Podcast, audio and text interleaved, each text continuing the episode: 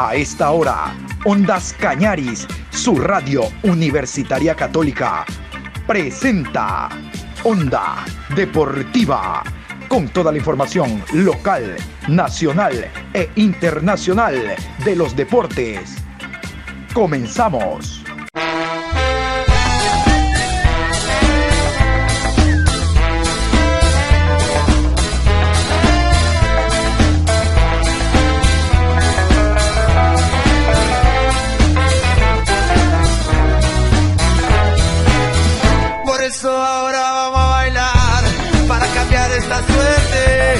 Sabemos gambetear para ausentar la muerte. Vamos a bailar para cambiar esta suerte. Si sabemos gambetear para ausentar la muerte. Hola, ¿qué tal? ¿Cómo les va? Buenas tardes. Aquí estamos en la programación Onda Deportiva. Hoy martes, hoy martes 26, programa 661 de Onda Deportiva. Vamos a iniciar contándoles que el día de ayer en la ciudad de Guayaquil se dio una firma, un convenio entre 9 de octubre, equipo que juega ya en primera categoría A este año, el conjunto de Guayaquil Sport, equipo que ascendió y va a jugar en la primera B del fútbol ecuatoriano, con los personeros de la Federación Deportiva del Guayas. ¿Por qué? La Federación Deportiva del Guayas es la dueña del Estadio Modelo, entiéndase del Estadio Alberto Spencer. Entonces, ahora que está remodelado el estadio, la cancha, realmente eso estaba cayéndose en pedazos con la administración anterior de la señora Pierina Correa. Ahora en ese escenario se va a jugar Primera A con 9 de octubre y Primera B con Guayaquil Sport. En el convenio se dice que una semana se jugará Primera A, la siguiente semana Primera B. Qué bueno que justo ahora que se adesentó el estadio, que se lo volvió a, darle funcionabilidad como escenario deportivo, no como escenario para que vayan los rockeros, los cantantes. Hay dos equipos en primera categoría, uno en la A y otro en la B.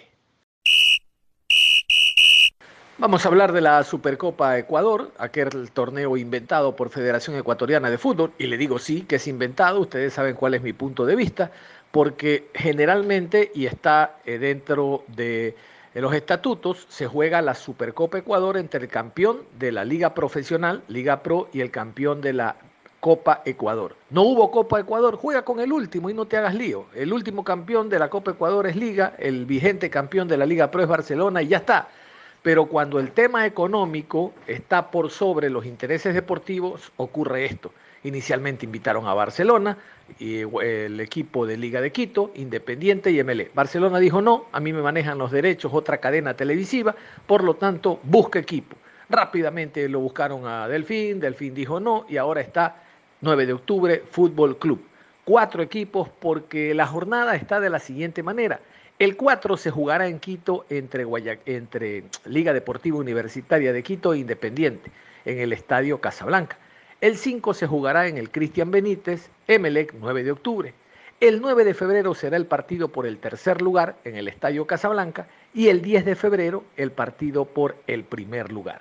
Inicialmente, el abogado Carlos Mansur, Sandoval, que es miembro del directorio, presidente de la Comisión Académica Arbitral, dijo que este era un torneo amistoso y si no quiere ir Barcelona, pues que no vaya.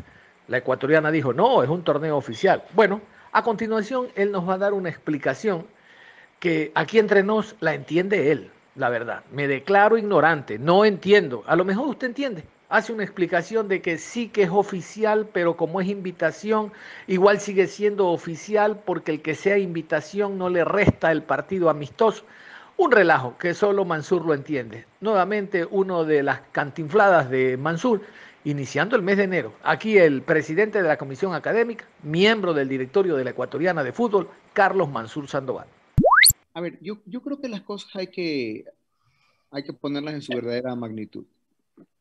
Estamos hablando de una época en la que el fútbol ha tenido serias limitaciones. Una época en la cual no hay torneo nacional ni torneos internacionales, donde la Supercopa eh, que se da entre el campeón de la Copa Ecuador y el campeón de la Copa, de la Copa Liga Pro no se puede dar porque no hay, no hay torneo de Copa Ecuador. donde no hay actividad y donde se espera que después de la, en la segunda quincena de febrero empiece el fútbol. Y la ecuatoriana sale con la idea de crear un torneo para que los clubes tengan actividad, puedan recibir dinero, eh, los sponsors puedan tener exposición, la prensa tenga más de qué hablar y el, y el público pueda ver. Y eso ha generado un problemón cuando deberíamos celebrar el que haya la posibilidad de que estos eventos deportivos se puedan realizar. Uno, eso para ponerlo en un contexto. Dos, yo no logro entender realmente cómo puede haber gente que se oponga a que los clubes participen en estos torneos. Y, me refiero en el caso particular de Barcelona con su, con su sponsor. Eh, eh, TV tenía la opción inclusive de participar en este, en este torneo, eh, pero no quisieron, ellos tendrán sus razones comerciales, esas las respeto. Pero, pero la prensa y todo lo que ha estado alrededor del tema ha sido todo un problema cuando lo que deberíamos es tratar de que haya más de estos eventos. Uno. Dos. Todos tenemos que coincidir en que este torneo de este año no es igual a la Supercopa del año pasado. Ni va a ser igual a la Supercopa del próximo año, porque este año no, hay, no hubo Copa Ecuador. Entonces, este torneo no es igual, sin duda no es igual. Además, el formato es distinto. Eh, aquí el torneo es por invitación, no es un torneo universal, obligatorio. Eh, por lo tanto, hay muchas diferencias en el tema. Y la gente se ha puesto a conversar o a, analizar el tema de si es amistoso o no es amistoso, si es oficial o no es oficial y creo que vale la pena dejar ahora sí jurídicamente las cosas claras. El torneo es oficial y la palabra oficial hace referencia a si lo organiza la ecuatoriana, oficial, si lo organiza un tercero con el aval de la ecuatoriana, sería un torneo por aval, o si lo organiza un tercero sin intervención de la ecuatoriana. Este es un torneo oficial, es de la ecuatoriana. Cuando hablamos de la modalidad del torneo, el torneo podría ser obligatorio, podría ser opcional, podría ser eh, por invitación, podría ser oficial con invitaciones y podría haber muchas cosas más. La Copa América, por ejemplo, es un torneo oficial porque es organizado por la Comebol, es un torneo obligatorio porque todos los países que participan tienen que participar, pero es opcional cuando invitamos a Canadá, a México, para ellos es opcional. Por lo tanto, no es un tema de si es amistoso o es oficial, no, oficial es y en eso no hay discusión. Y si es amistoso, y cuando hablamos de amistoso hablamos de si tiene o no importancia el resultado. Y en este torneo todo tiene una importancia, porque el que gana el primer partido tiene derecho a jugar el segundo partido, y ese segundo partido le da derecho a, opción, a un premio económico. Por lo tanto, sí hay importancia en los resultados. Eh, esta es la verdad. ¿Es obligatorio para todos? No es obligatorio para todos. No lo es. Y, escúchenme, no puede ser obligatorio para todos porque no podemos en un mes crear un torneo que sea obligatorio para todo el mundo y, solo sean cuatro, porque los otros no tienen derecho a participar. Por lo tanto, es un torneo por invitación. Y al haber hecho las invitaciones, se les dijo claramente a los equipos que tenían la opción de no, de, no aceptarlo. Se les estaba preguntando a ver si querían participar. Barcelona originalmente dijo que sí, y después, cuando tuvo problemas con su oficiante, declinó la, la, la, la invitación. Y eso, por lo tanto, hace que tengamos que buscar, hoy ya tenemos un cuarto equipo, y que el hecho de que Barcelona no participe, al haber sido invitacional, eh, no le atrae, no trae consecuencias. Si fuese un, torneo obligatorio o por clasificación, como, era, como fue la Supercopa el año pasado y esperamos que sea la del próximo año, y Barcelona, decide, Barcelona o el campeón decide no participar, en ese caso sí habría sanción. Barcelona eh, automáticamente nos confirmó por escrito que sí quería participar con el formato que le planteamos. Por lo tanto, no es verdad que Barcelona tenga miedo o, esté sobrado esperando que por ser el campeón. No, no, Barcelona quiso. Y si no, y si no lo juega, realmente es porque tiene un compromiso eh, jurídico, está bien o no, pero tiene un compromiso con su sponsor eh, y está protegiendo sus intereses económicos. Esa es la razón por la cual no participa. A propósito de este tema, Vamos a escuchar a Marcelo Cabezas, él es asistente técnico de Liga Deportiva Universitaria de Quito. ¿Y qué tiene que ver? Bueno, él habla de la preparación de Liga y nos habla de lo que significa para Liga el próximo 4 de febrero la Supercopa Ecuador. Hay que prepararse, mover el calendario. Ustedes recuerdan que, repito, no estaba de acuerdo con esto, pero aquí también se supera los intereses personales a los deportivos. Los señores Paz son muy amigos del ingeniero presidente de la Ecuatoriana de Fútbol, eh, Francisco Egas, entonces por ahí pasa el tema. No, no, la amistad va primero y se juega el partido. Ustedes escucharon a Repeto días atrás de que él no estaba muy de acuerdo, pero Marcelo Cabezas habla sobre la planificación de Liga de Quito y de este tema, la Copa Ecuador. Sí, la verdad que ya comenzamos esta semana con la pretemporada, eh, estamos muy bien, estamos con muchas ganas. El plantel llegó de muy buena forma, eh, la mayoría está en condiciones, tenemos dos, tres jugadores afuera por alguna lesión provocada anteriormente en la final, así que en ese sentido estamos con todas las ganas, el equipo llegó muy bien, fueron 18, 19 días de descanso que le sirvió mucho, tuvimos mucho estrés psicológico y físico el año pasado, así que nos vino muy bien estas tres semanitas Así que estamos, estamos bien, estamos comenzando, estamos en la primera parte, ya empezamos con los doble turnos y trabajando aquí a full en Pomaski, así que el, plantel está recién poniendo a punto y nos quedan dos, tres semanas más para, para llegar a, en buenas condiciones al inicio del torneo. Así que para eso estamos trabajando y, y, la verdad que muy contento con la llegada de los jugadores, hay un buen, buen ambiente y, y están con todas las ganas de, de hacer un muy buen año. Eh, en Liga de Quito es recurrente este tema de las lesiones en la temporada pasada, como usted bien lo señalaba. ¿Se está realizando algún trabajo diferenciado a lo que se hizo en la pretemporada del 2020, justamente para tratar de aplacar estas lesiones que suelen atacar a Liga de Quito? Muchas gracias, buen día. No, la verdad que no, no estamos haciendo nada distinto. Eh, es una pretemporada normal. Eh, lo de las lesiones, si te fijas y vas al año pasado, fueron al, final del torneo los, los dos últimos meses. Los primeros meses no tuvimos ningún lesionado, la primera fase que salimos primero no tuvimos ningún lesionado muscular y solamente al final, al final donde participamos en Copa Libertadores, eh, el torneo, la segunda fase la queríamos ganar, fuimos con todo en la segunda fase, competimos en, en los dos ámbitos y yo creo que al final nos pasó un poquito la cuenta, pero la verdad teníamos a veces cinco o seis partidos en 15, 18 días, y eso no es normal. Eh, nuestros rivales tuvieron más descanso a fin de año, tuvieron semanas largas, nosotros nunca tuvimos semana larga, pero era lo que había que hacer, era lo que apostamos, no, no fue bien. En, en, lo, en, lo, deportivo solamente faltó la guinda de la torta, que era salir campeón, pero la verdad que las lesiones, tuvimos algunas lesiones de contusiones de rodilla y un par de lesiones musculares, pero no, no estamos haciendo nada distinto. Esperamos que este año sea un poco más normal en cuanto a la, planificación de los partidos, que tengamos semanas más largas. Pero esto es así. Liga es un equipo grande, Liga tiene que responder en todos los ámbitos, así que estamos, estamos preparando para eso. Y la verdad que el plantel, el plantel está con todas las ganas, está con el hambre de conseguir cosas, una revancha interna que nosotros tenemos con, con nosotros mismos y en ese sentido el jugador de liga se cuidó, se cuidó en las vacaciones, fueron muy profesionales, así que estamos en buen pie para comenzar este año.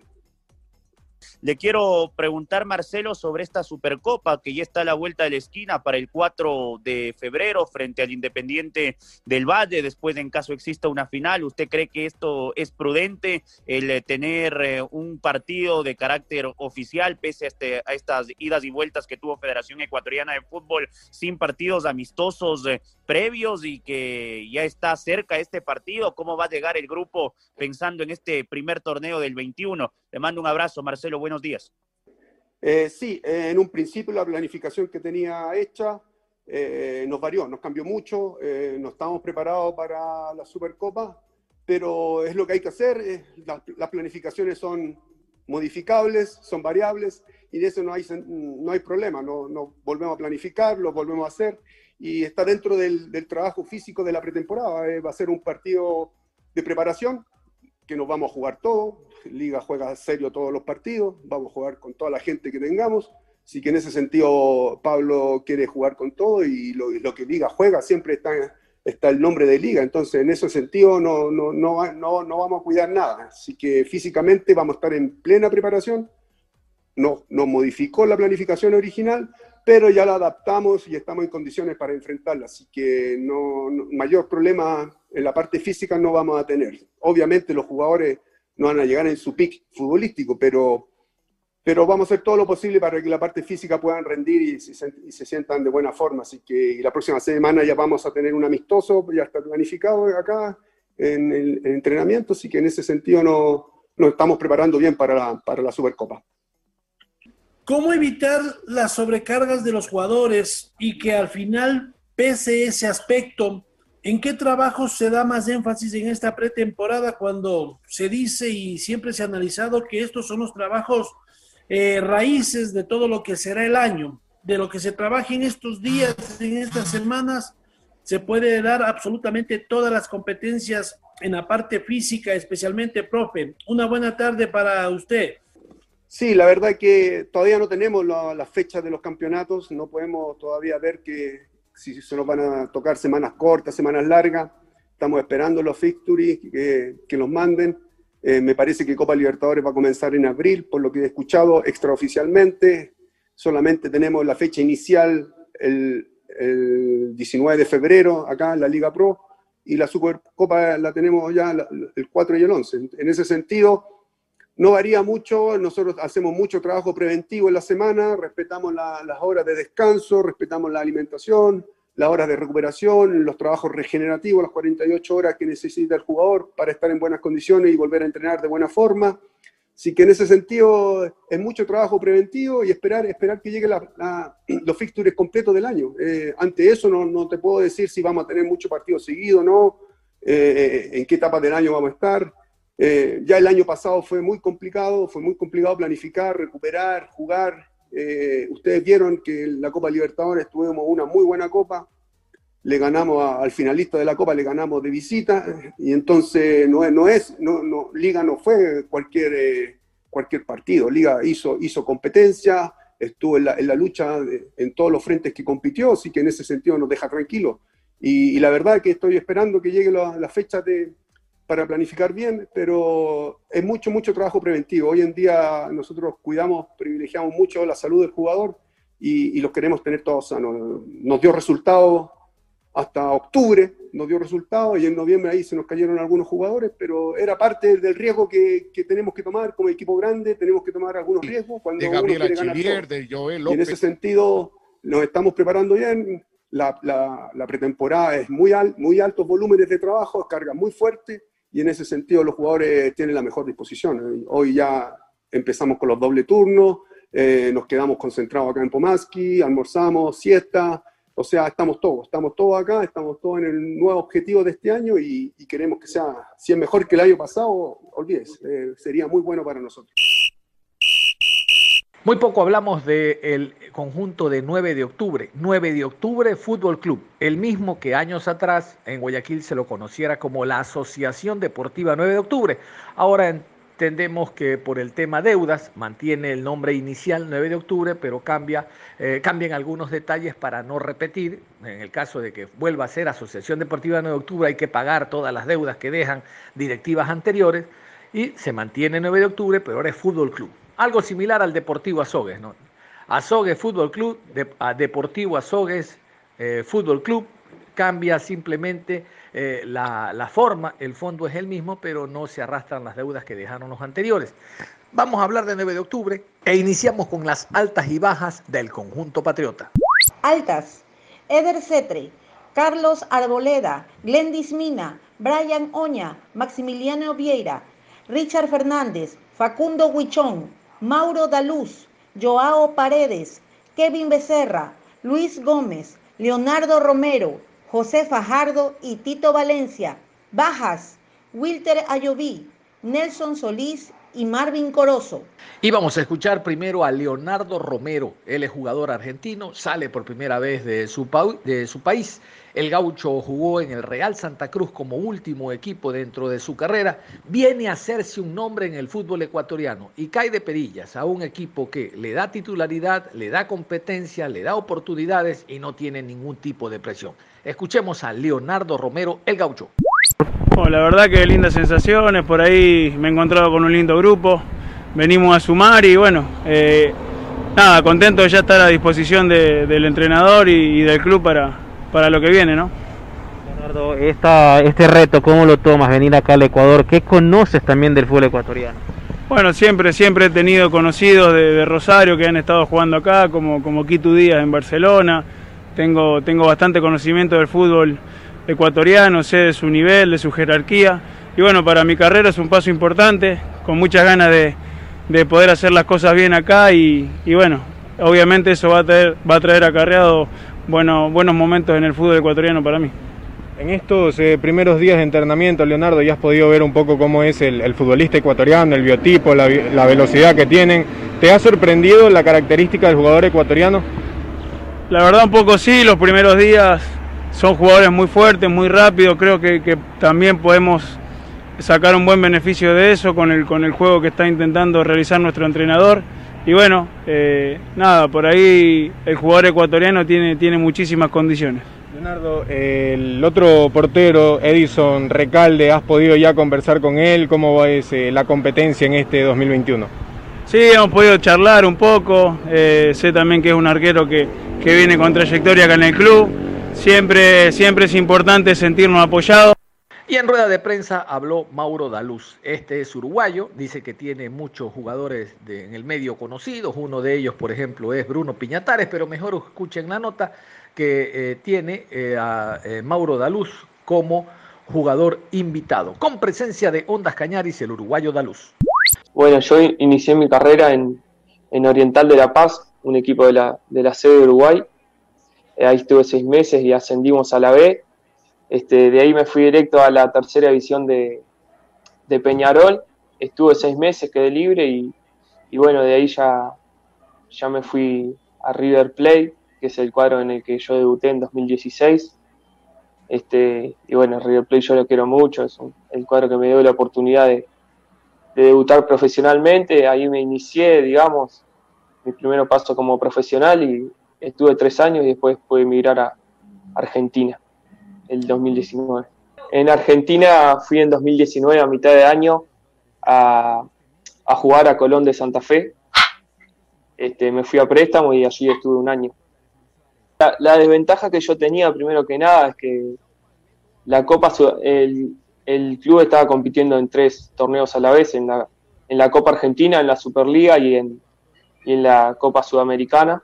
Este, yo la desventaja que tenía que en Copa Sudamericana no, no podía competir porque yo esa misma edición ya la venía jugando con River Plate de Uruguay, pero sí en, Copa Argentina tuve minutos, en, la Superliga también. Más que nada en Copa Argentina me, venía yendo bien, llegué a marcar un gol y, y bueno, justo después tuve una, pequeña lesión que me, sacó un poco de continuidad y ahí se fue el primer semestre, el segundo semestre ya no, no se pudo jugar mucho, ya agarró la pandemia y bueno yo tengo 26 años y no, no soy jugador libre. mis derechos pertenecen a, River Plate de Uruguay y bueno, acá estoy a préstamo un año. ¿Qué le han dicho o qué leyó o qué supo antes de aceptar venir al Ecuador a 9 de octubre del fútbol ecuatoriano? Bueno, el fútbol ecuatoriano es un fútbol que se viene mostrando, viene de menos a más. Este, la verdad que viene haciendo muy buenos papeles internacionalmente.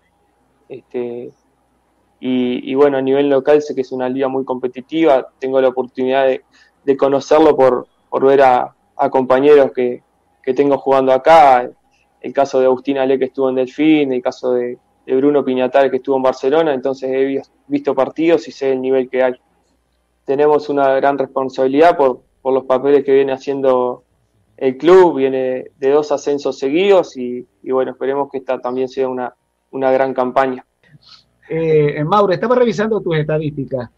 Eh, la mejor campaña tuya fue en el año 2018. Con 27 partidos jugados, anotaste 8, goles. Y en el 2019 jugaste 4 partidos y anotaste 2 goles. En tu condición de delantero, esta producción ofensiva, considerando desde el año 2016 que estaba revisando, ¿cómo la, la, calificas? pocas oportunidades. ¿Qué es lo que ha ocurrido con la carrera de Mauro Daluz? Y bueno, a veces eh, eh, me fue difícil tener continuidad. Este, por ahí las veces que, me tocó ganarme la titularidad me costó mantenerla. Este, pero bueno, en general creo que, que vengo en ascenso este, deportivamente y bueno, la verdad que acá vengo con, mucha confianza y, con ganas de, tener esa continuidad que vengo buscando.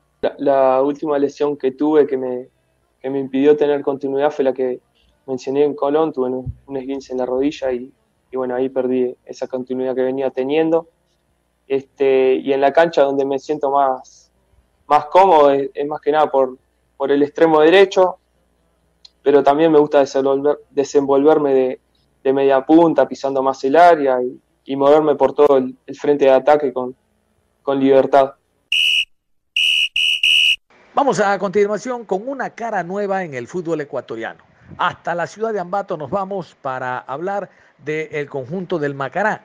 Llega el paraguayo Blas Díaz, jugador que tiene muy buena pegada, dice él en sus referencias con pelota quieta y en movimiento, jugador que entre otros clubes estuvo en el General Díaz, aquel club que eliminó a Barcelona de una Copa Suramericana, no sé si lo recuerdan, hace un par de años. Bueno, el jugador se vincula al equipo del Macará y tiene enormes expectativas de triunfar en un club donde como antecedente hay que algunos paraguayos también han salido por la puerta ancha del triunfo. Vamos a continuación con Blas Díaz. Muchas gracias. La verdad que el grupo eh, me recibió muy bien. También quiero agradecer a, la comisión directiva encabezada por el presidente al cuerpo técnico por, por querer contar con mi persona. Eh, como le dije a alguno de, le dije a alguno de sus colegas, eh, espero llenar las expectativas y, y, aportar lo mío para, para esta temporada. Justamente en algunas entrevistas tú mencionas que te consideras un volante mixto a sabiendas de que el profesor eh, Favaro no le disgusta justamente ese esquema del 1-4-3-3, ¿tú cómo lo ves? ¿Han trabajado quizá o te podrías acoplar a esa forma de jugar con otros compañeros que también estén de volantes interiores? Un saludo, Blas.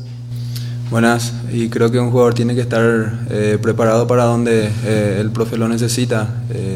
si estuve hablando con alguna de, alguna de sus colegas, no desconozco el la posición de volante mixto también por fuera, eh, pero como, como te, digo, te repito de nuevo que eh, donde el profe me necesite creo que tengo que rendirle al 100. ¿Cómo se da tu llegada al conjunto de Macará de Ambato? Y otra pregunta, si me lo permites, ¿cuáles son tus objetivos en el equipo de Macará, sabiendo que va a jugar Copa Sudamericana, va a jugar Copa Ecuador, tiene también de igual forma torneo nacional? Gracias, Blas. Y desde el primer día eh, venía hablando con, con, Dani Benítez, fue el que me trajo acá. Eh, le había dicho que sí, eh, solamente que tuve un, un, pequeño inconveniente con la gente del Deportivo Luqueño por el tema de, de, mi documento y tratar de venir a préstamo. creo que se, se, resolvió eso rápidamente. después le, le, comuniqué a él y, y, no dudé en venir acá. me gusta lo que es el fútbol fútbol ecuatoriano, ¿verdad? Creo que voy a adaptarme bien a, a lo que es esta liga. Ojalá que, que, Dios quiera y peleemos lo más alto posible, que, que es lo que yo eh, pienso siempre. Eh, uno trabaja para, para lograr cosas importantes. Usted ha tenido toda su carrera futbolística en Paraguay y esta es su primera experiencia internacional. Eh, ¿Cómo es su sensación? ¿Qué ha podido conocer del club y del país? Y una cortita, ¿Por cuánto tiempo llega al club? Muchas gracias. Buenas, eh, te, te, contesto lo primero. Eh, vengo por un año con opción. Sí, eh, toda mi carrera he jugado en Paraguay. es mi primera experiencia salir de mi país. creo que algo importante para, para mí para mi carrera. también para mi familia, que siempre está atrás mío. ojalá que, como, como dije, llene la expectativa y trate de, de llegar bien a al partido para, para demostrar lo que puedo dar a, lo que es Macará. ¿Qué podemos esperar de su presencia acá? También se ha hablado de que usted es un excelente cobrador de tiros libres, que Macará no lo ha tenido desde la salida de Carlos Feroz. De tal manera que, ¿qué podemos esperar, aparte de los eh, argumentos futbolísticos, esta tradicional garra, que usted llega a un equipo que es ídolo, justamente en la ciudad de Ambato. Y usted sabe muy bien, pese a que todavía no hay público en los estadios, pero jugar en un ídolo es una enorme responsabilidad. Blas, bienvenido a Ecuador. Claro que sí, eh, es lo que nos caracteriza, ¿verdad? Eh, no solo a los paraguayos, también eh, a los uruguayos, como veníamos hablando con el profe. claro que sí, hay que, hay que meterle duro para, para ganar cada partido. También me gusta cobrar las pelotas paradas. creo que tuve varios goles así. Ojalá llegue eso acá, vamos a entrenar para eso. la verdad que defender a, esta institución es, muy importante para mí. Eh, voy a defender la muerte en cada partido. No hay tiempo para más. Cerramos la información deportiva a esta hora, invitándolos a que continúen en sintonía de Ondas Cañares. Usted y yo nos reencontramos en cualquier momento con más información. Hasta la próxima.